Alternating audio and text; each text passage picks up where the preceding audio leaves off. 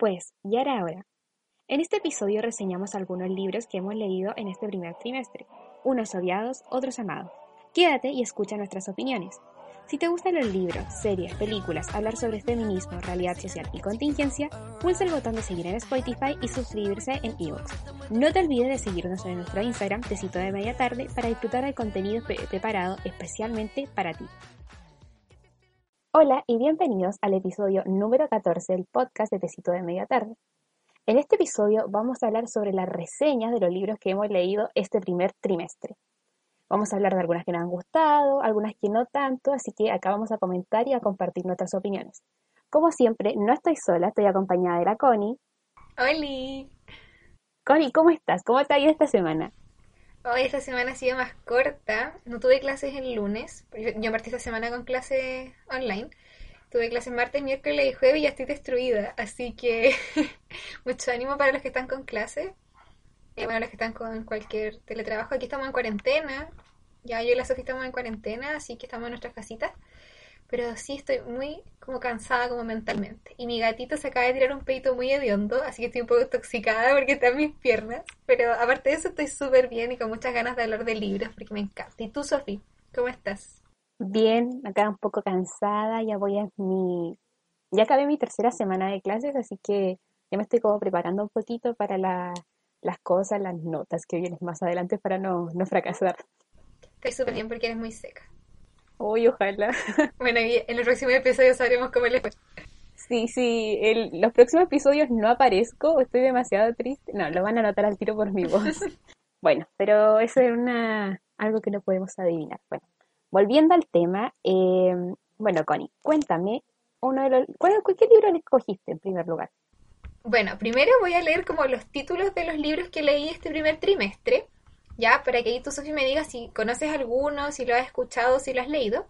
Así que ya, no voy a hacer la división por meses porque realmente no me acuerdo. Así que aquí voy. Leí Otras maneras de usar la boca, de Rupi Kaur, Voces de Chernóbil, Haz tus sueños realidad, La selección, Espécimen, La elegida, Tu cabeza te engaña y El feminismo es para todo el mundo. ¿Conoces alguno, Sofía? Aparte de la selección y... No, no, le conozco la selección y el, el feminismo es para todo el mundo. Ya, bueno. Y yo, yo pensé que había leído siete libros, pero en realidad había leído ocho. Como que se me había olvidado anotar uno. Y ahí lo anoté. Pero no, han sido la mayoría de lecturas muy buenas. ¿Y tú, Sofía, cómo te fue este primer trimestre de lecturas? A grandes rasgos. La verdad es que no me fue muy bien. O sea, me fue bien con algunos libros, pero diría que la mayoría de ellos no me dejaron como contenta. Bueno, estos son los libros que he leído. Una de esas chicas, tú y otros desastres naturales, la LID, la selección, la elegida, feminismo para principiantes y el feminismo es para todo el mundo. Esos son los siete libros que he leído. Ahora estoy leyendo otro y dejé uno a media que era Cazadores de Sombras. Y no quiero ser pesada porque yo sé que muchas personas van Cazadores de Sombras, pero no me está enganchando. Así que si alguien, por favor, me quiere orientar en esto, me quiere ayudar con Cazadores de Sombras y me motiva a seguir la lectura, déjenme un comentario o algo por el estilo en el Instagram, porque ahí está Cazadores de Sombras. Igual dejé, un libro a medias, pero no porque no me haya gustado, sino porque tengo esta mala costumbre de empezar el libro y abandonarlo. Y no me acuerdo cómo se llama, pero era de feminismo, pero ya lo voy a buscar. Eh, Sofi, ¿quieres comentarnos cuál fue como tu mejor lectura de este trimestre? Bueno, yo diría que mi mejor lectura de este trimestre hasta el momento es Feminismo para principiantes. Feminismo para principiantes es un libro de no ficción escrito por Nuria Varela, publicado en el 2005. El título del libro le viene perfecto, pues no habla desde el surgimiento del feminismo para luego profundizar en teorías y análisis feministas. Es bastante completo y sencillo de leer. Es una lectura muy atractiva, aunque no es una lectura liviana.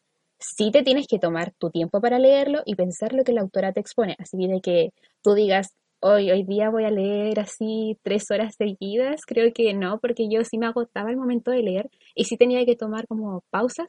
Bueno, no sé si a toda la gente le pasará, pero a mí me pasaba que no podía estar como dos, como... A mí igual me pasó. sí me tomaba mis mis pausitas para leer. Hay que digerirlo. Sí, y también para analizar un poco lo que la autora te estaba diciendo.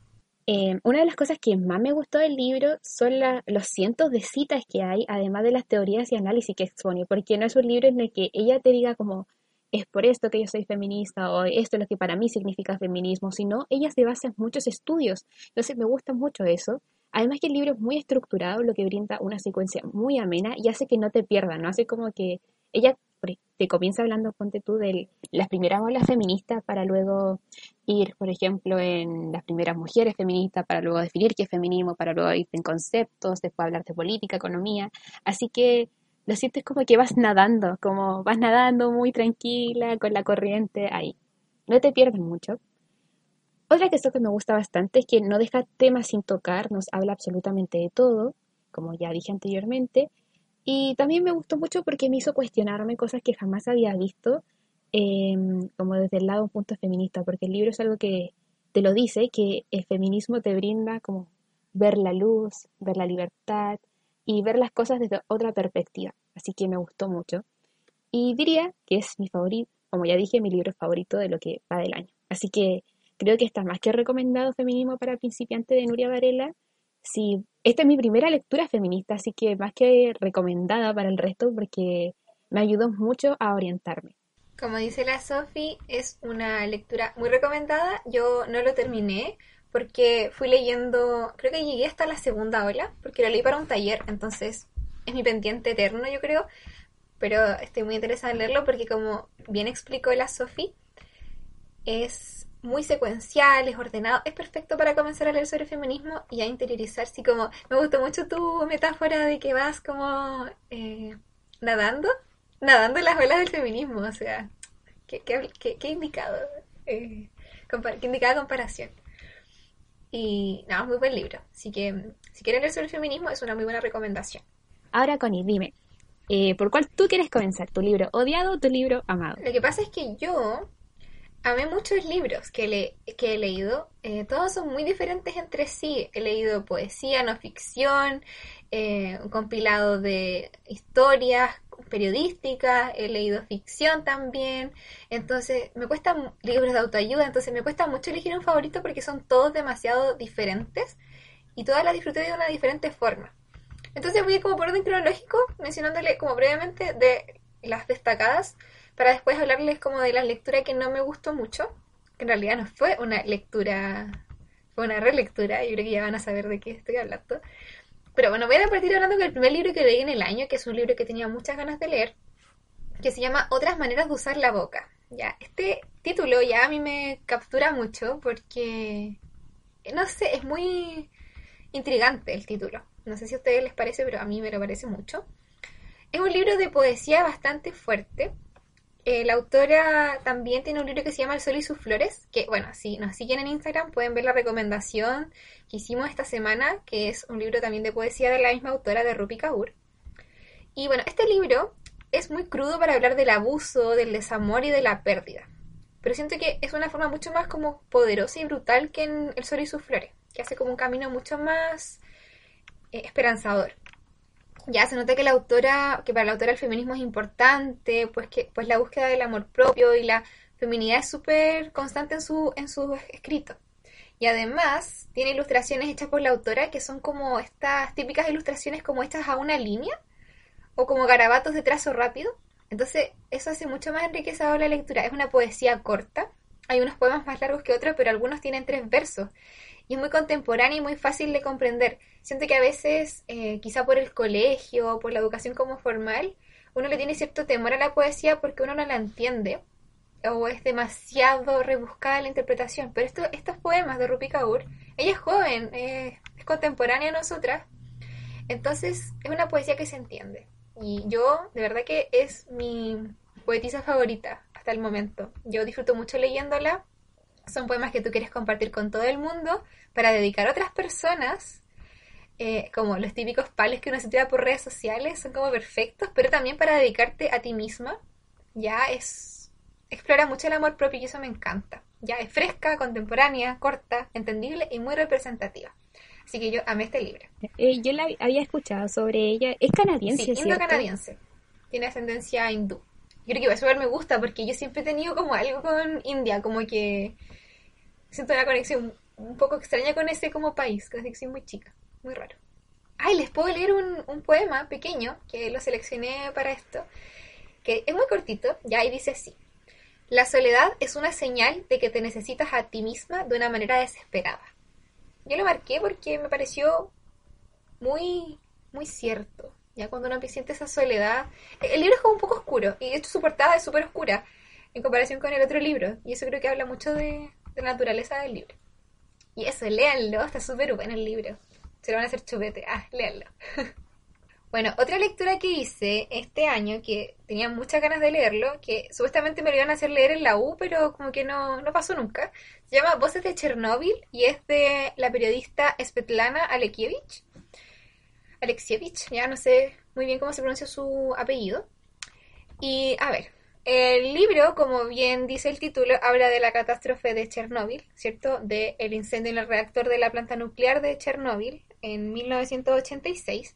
Pero este libro no voy a extender mucho porque hacer un resumen es bien fácil. Hace un compilado de historias ya de las víctimas de esta catástrofe. Y, a ver, este libro registra el lado humano y real de la catástrofe. O sea, tú no vas a leer esto eh, investigando sobre el evento, sino que vas a escuchar las voces de las personas, bueno, como dice el título del libro, las voces de, todos. Hay niños, ancianos, personas que viven en la zona todavía, las esposas de los primeros bomberos que fueron a apagar el incendio, que fueron sin ninguna protección, que obviamente vivieron... Eh, eh, son, son realmente desgarradores los relatos. Yo lloré con el primero, que es uno de los más fuertes, Em, bueno, es que todos tienen lo suyo. Hablan expertos, hablan científicos, científicas, políticos, periodistas, hablan de cómo se ocultó la verdad ya sobre el nivel de exposición de radiación que había en, el, en ese sitio. Y eh, realmente es impresionante. Yo, este ganó el premio Nobel, ya no me acuerdo de qué año, pero ganó el premio Nobel y con toda razón. O sea, es un libro que, que es una labor periodística realmente impresionante. Eh, es escalofriante leer algunos relatos, es conmovedor.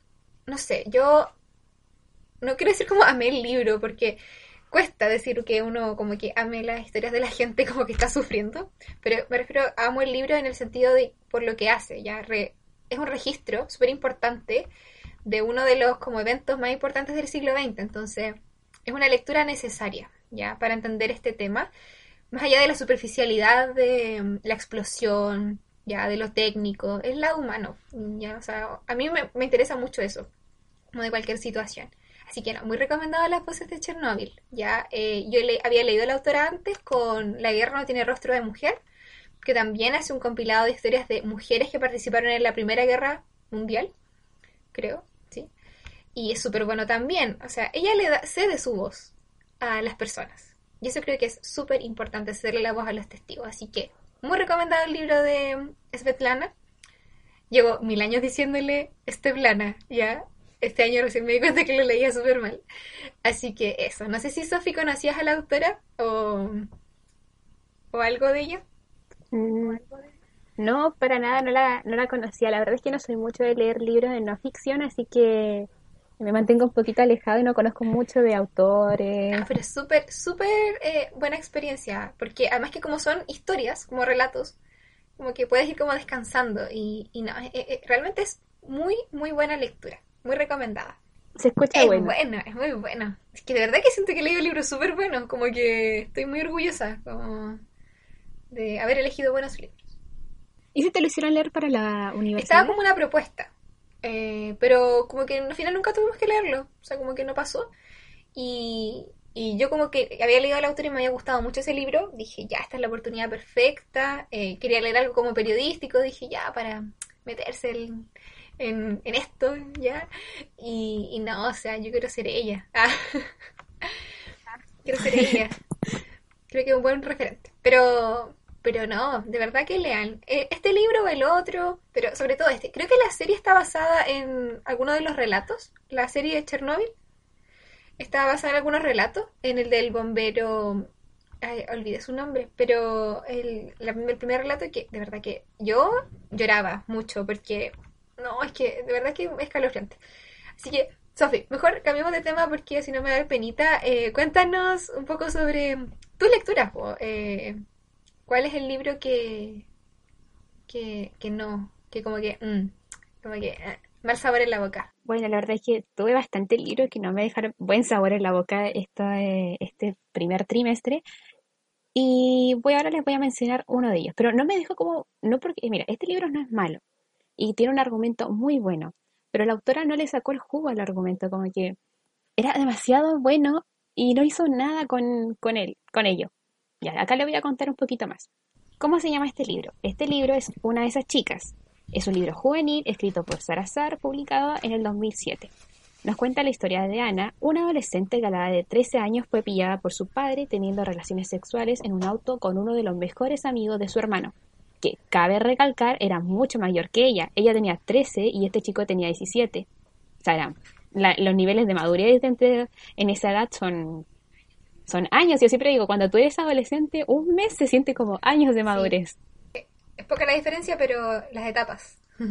sí, exacto no es lo mismo un alguien de 20 que de 24, pero alguien de 13 y 17 sí se sienten esas diferencias. Bueno, y el relato se centra en los años posteriores de este incidente, no muestra las consecuencias que tuvo para la vida de Diana, pues luego de esto su reputación se deteriora, su padre apenas la puede mirar, en el colegio la tratan pésimo y dicen cosas horrendas sobre ella, como la tratan como... Incluso en unas partes del libro sucede que uno de los chicos la toca, alguien, alguien como en un lugar público aparte que vive en un pueblo chico, entonces su reputación es, como pueblo chico, infierno grande. Así que eso pasa por Diana. Bueno, entonces acá les voy a traer un poquito de mis opiniones. El libro me gustó porque es diferente a lo que yo leo. La verdad es que yo trato de evitar todos los, todos los posibles, todos los libros tristes, tristes, trato de evitarlos. Pero me llamó este tanto la atención que decidí leerlo. Y también porque me gustó, porque la protagonista es muy madura, y, pero igual es penca porque ella está muy disconforme con su vida. Ella quiere ser feliz, ella quiere estar tranquila, quiere vivir bien. Entonces tú como lector esperas, por supuesto, que ella avance y logre todas estas cosas. Además que, por otro lado, ella es un personaje muy fácil con el que podemos empatizar porque nos muestra su parte de la historia, porque todo el pueblo conoce la parte de historia del niño, de este chico que contó cómo sucedió todo, eh, pero nadie conoce su parte de la historia y cómo las cosas realmente fueron. Y para ser sincera, su vida es tan triste que se te hace imposible no poder empatizar con ella. Mira, para empezar, número uno, su familia es un disparate. Su papá no le habla, su mamá hace como si nada pasara y su único consuelo es su hermano, la novia de él y su bebé que viven en el sótano del hogar. Su hermano tiene 18 años, fue papá y ahora está viviendo en el sótano intentando salir de la casa de sus padres. Por otra parte, como ya lo dije, Diana es hostigada por chicos del colegio y el chico con el que mantuvo relaciones dijo mentiras sobre ella y todo el mundo las cree, las trata, la tratan pésimo. Y me sorprende que este niño no tenga todavía la conciencia porque Diana tiene como 17 cuando ya nos cuenta esta historia y este chico ya tiene como 21. Y este niño como que todavía las molesta y, y todavía hace bromas sobre ellas y sobre lo que sucedió y no es capaz de darse cuenta de lo que de lo que hizo, del daño capaz que, del daño que le generó a ella. Y bueno, punto número tres, y creo que esta es la que más me duele, es que ella se cuestiona qué podría haber sido si, si aquello no hubiese pasado, si su papá no la hubiese pillado, si ella jamás hubiese conocido a este chico, a Tommy. Es una historia triste, llena de reflexión y nostalgia. Sin embargo, pudo haber sido mejor. No diría que es un mal libro, pero tampoco es bueno porque la autora no profundiza mucho más, se queda aquí pudo haber, y no avanza, no avanza mucho la historia. Por otro lado, creo que esto es lo que más me, más me molestó, era que en un momento yo pensé que ella iba a hacer una denuncia contra Tommy, porque claramente lo que le pasó era, y fue ilegal lo que sucedió. Y más porque la difamó y todo. Entonces yo dije, lo más probable es que hagan una denuncia a la, a la policía, pero eso jamás sucede. Y cuando ella discute con este chico, siento que no, que la autora no fue justa con el personaje, porque este chico se queda como, ay, ok, lo siento, perdón por lo que te hice pasar, fue un imbécil, pero no se da cuenta de la magnitud de las cosas que hizo y Diana lo deja así nomás, pues, como, ok, así es la vida. Así que es un buen libro, tiene un muy buen argumento, pero no se desarrolla más allá. Ya, no voy a leer el libro. Quiero que no me haya gustado. Claramente no lo voy a leer. No que me haya gustado. Me gusta. me gusta el libro, pero pudo haber ido más allá y se queda estancada y y se le pone tan poca énfasis a lo que le pasó a ella. Por ejemplo, se habla de. Ella siempre dice como, si no me hubiese pasado y todo eso. Pero ella jamás ve a Toby como un tipo totalmente fuera de sí, perturbado y un degenerado, porque lo que él hizo era, es ilegal. Sí. Jamás lo condena como por lo que es. Me hubiese gustado que la protagonista hubiese tenido como ese cambio, ese switch, pero no lo. No, la- no sí, lo qué hace. lástima. Y- igual que fome porque está dirigido a un público juvenil. Entonces como que no... ¿Qué pasa si alguien vive una situación similar y lee esto? O sea...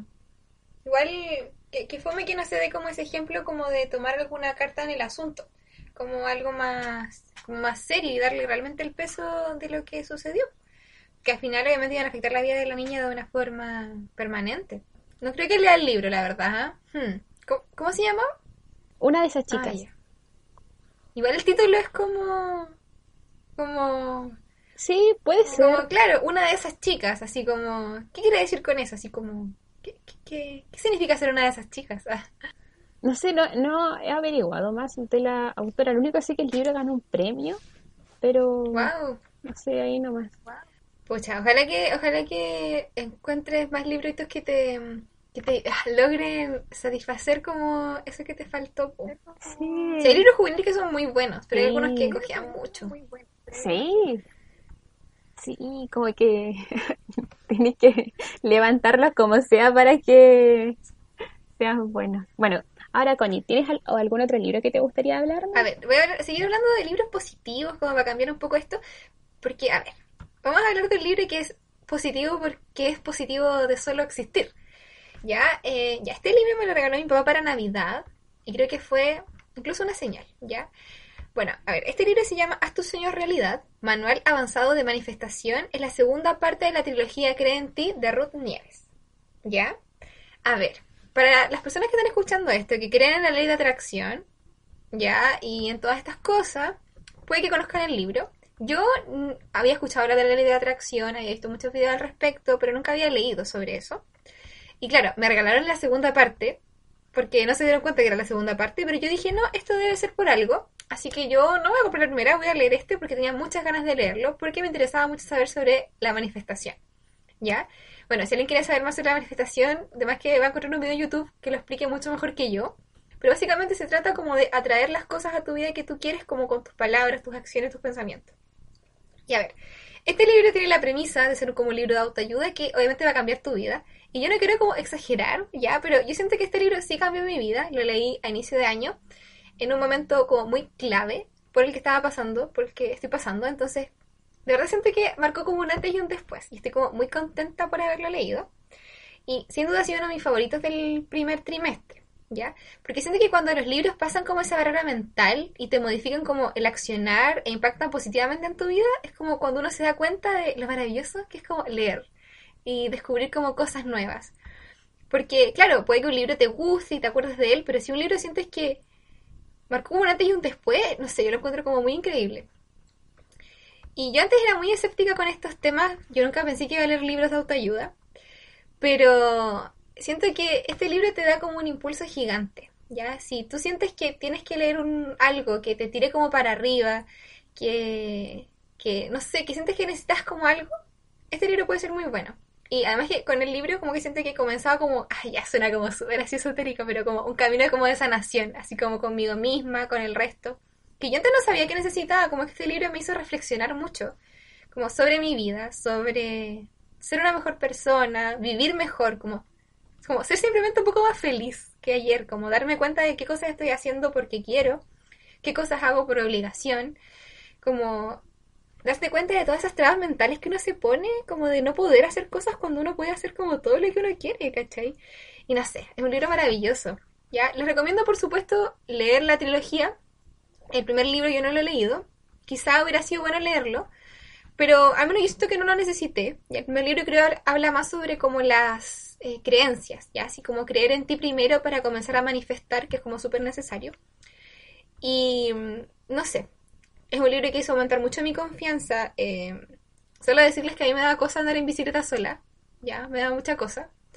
Especialmente por el tema de que salía a trotar sola y todo ese tipo de cosas me daba miedo por no solamente por todo lo que uno ve las noticias, o sea, que me puedan secuestrar, que me puedan sil- que me silben, que me griten.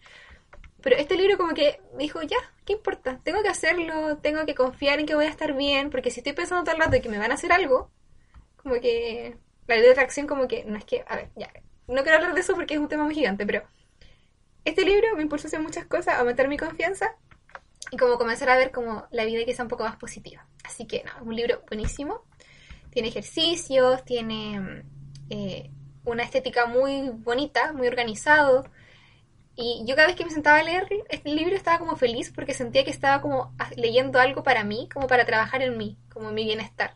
Y eso yo creo que darse un tiempo para uno, como para trabajar en ser mejor persona y como sentirte bien, es muy valioso. Así que léanlo si quieren como trabajar en ustedes mismos y ser unas personas maravillosas. Bueno, ya lo son, ah, así que... Eh, pero si quieren recordarlo, o si no se lo creen. Voy a aplicar toda esa ley de atracción para decir quiero buenas notas, quiero buenas notas todos los Exacto, si tú te repites a ti misma que tienes muy buenas notas y que eres una persona inteligente y que eres capaz de hacerlo, probablemente te va a ir bien porque tú vas a tener confianza y no vas a dudar al momento de responder, por ejemplo, porque tú sabes que tú sabes y no tienes por qué tenerle miedo, ¿cachai? No sé, buenísimo el libro. Eh, obviamente si tienen, si creen en la ley de atracción y si creen en estas cosas, porque hay personas que no lo creen y está súper bien. Eh, yo necesito algo a lo que aferrarme, así que por eso creo en eso. Eh, el libro, claro, igual menciona, por ejemplo, a Dios, pero en el aspecto de, ella dice al inicio, ya para los que son como más escépticos con el tema como de la religión, que mm, ella se refiere a Dios como al universo. Y ella, menciona como dije el universo así como paralelo, como que habla del ser superior, como a lo que uno le pide las cosas cuando uno dice que me vaya bien en esta prueba, ¿a qué se lo estás pidiendo? A eso, a eso se refiere ella, ¿ya? Entonces, ahí no sean como muy tiquismiquis con eso porque mm, el libro no es un libro eh, cristiano, ¿ya? O sea, claro, es cualquier dios el que tú creas, cualquier diosa, divinidad, a la que tú quieras pedirle algo, a eso se refiere, o algo superior. Léalo, muy bueno. Y ya, voy a mencionar al tiro las dos otras que me gustaron ya para hacerlo bien rápido, porque ya, tenemos, voy a hacerlo muy rápido. Espécimen de Eleonora Aldea. Ella es, eh, ya, influencer, sí, influencer, ya la sigo en Instagram, me cae demasiado bien. Se tiene como Aldea Pardo por si quieren ir a seguirla. Ella hace lettering, por eso la conocí yo. Amo su trabajo artístico, su libro es maravilloso. Por cada letra del abecedario, ella hace lettering, entonces por cada letra cuenta una historia autobiográfica. Ella es muy chistosa, me reí mucho con su libro, explora temas como el amor, el sexo, el matrimonio y la maternidad. Sus descripciones del amor me identificaban mucho, siento que son las descripciones perfectas para decir lo que es amor. Y es un libro muy íntimo, muy autobiográfico, que te permite conocer a la autora así como súper bien, y lo amé. Ya, y el último libro que me gustó mucho es Tu cabeza te engaña de Pamela Núñez. También es un libro de autoayuda que habla sobre los engaños que hace tu cabecita y que piensas, ¿y qué pasa si... ¿Y qué pasa si todas esas cosas, como trabajar en ellas para evitar como... Evitar, evitar cosas. Eh, he aplicado algunas técnicas que salen en el libro, ha servido mucho, es muy cortito, muy conciso. Eh, no tiene, creo que tiene 100 páginas justas, o sea, no se, se lee en nada. Eh, y no, un libro muy bueno, para comenzar a identificar todos esos trucos que tiene tu cerebro para evitar que hagas cosas y para disminuir un poco el tema de la ansiedad es súper bueno.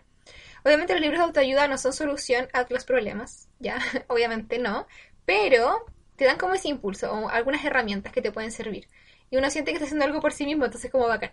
Así que se los recomiendo mucho. Eso.